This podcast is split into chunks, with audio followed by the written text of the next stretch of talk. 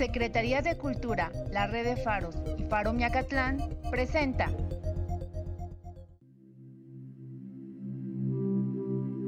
Horneando Memorias, Escones.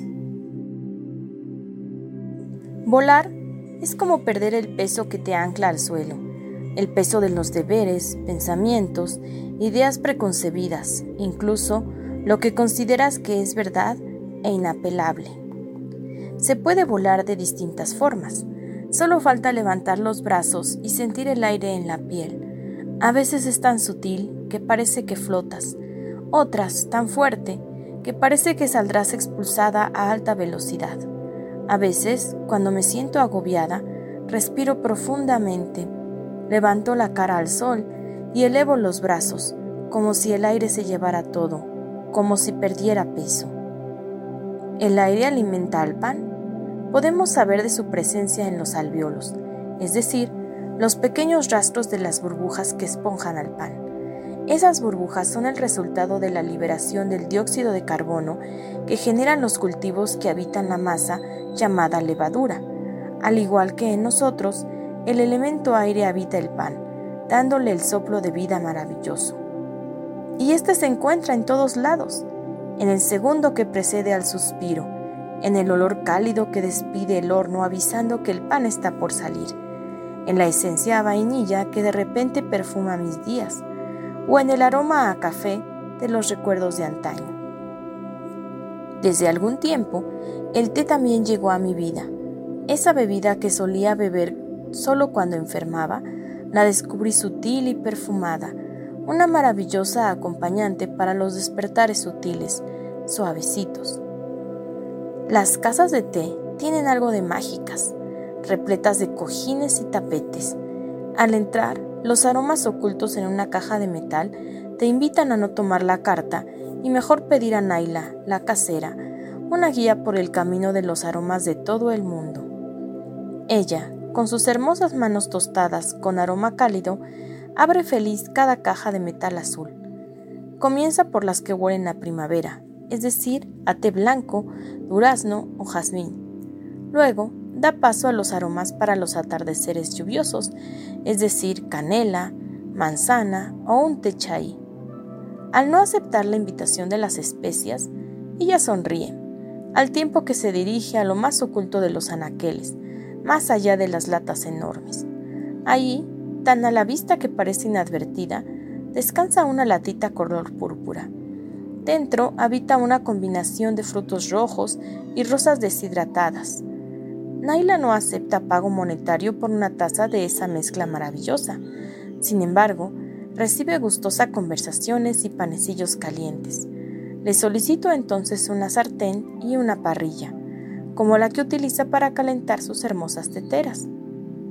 Me conduce a un salón de té con hermosos cojines de satín dorados, dispuestos en círculo sobre un hermoso tapete color azul profundo. En medio del mismo están dos hornillas, una tetera con agua cristalina, tres tazas muy pequeñas y una hermosa azucarera de porcelana. Tomo una hoja y anoto los ingredientes que necesito para hacer los panecillos que acompañarán el té. Naila entrega la lista a las chicas encargadas de los suministros. Me quito los zapatos, lavo mis pies en una hermosa bandeja de peltre blanco y me acomodo cerca de una de las hornillas. Leila me entrega dentro de un bowl 225 gramos de harina, 55 gramos de mantequilla pomada, una pizca de sal, 25 gramos de azúcar, 150 mililitros de leche, un huevo, dátiles y nueces finamente picadas, Combino todo sin mayor trabajo y lo dejo descansar. Naila, por su parte, enciende la hornilla para poner a hervir el agua y finalmente vierte dos cucharadas de té. El aroma a frutos rojos y rosas inunda el lugar. Leila ha despedido a las últimas clientas que, algo intoxicadas, danzan felices a la salida, atravesando las puertas de velos que adornan la entrada de la casa de Naila. Pongo la sartén en la hornilla, la engraso con mantequilla y con ayuda de una cuchara voy formando una a una pequeñas bolitas de masa que acomodo en la sartén caliente. El, el olor a panecillo llama a Leila, que súbitamente toma asiento en un cojín, dejando caer su cuerpo como si dejara caer el cansancio del día. Naila vierte en total silencio el té, como si fuera una ceremonia.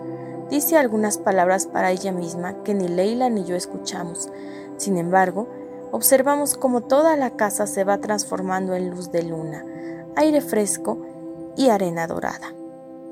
Tomamos un panecillo, una taza de té y escuchamos notas rítmicas de nuestro corazón que invitan al movimiento circular de los hombros y las caderas. Por un momento, Naila y Leila regresan a los caminos que han recorrido desde hace siglos, cargadas de olores a hierba, perfumes e inciensos. Las estrellas de ocho picos color azul profundo y dorado brillan, cual estrellas de la mañana, mientras ellas danzan. Las observo intentando imaginar que con sus pasos recogen los aromas de todo el mundo, y los guardan en latas de colores para que nosotras, que venimos de este lado del mundo, viajemos con ellas a lugares más allá del cielo color acero. Texto, Bianca Castillo Castro. Voz, Diana Angélica Rodríguez.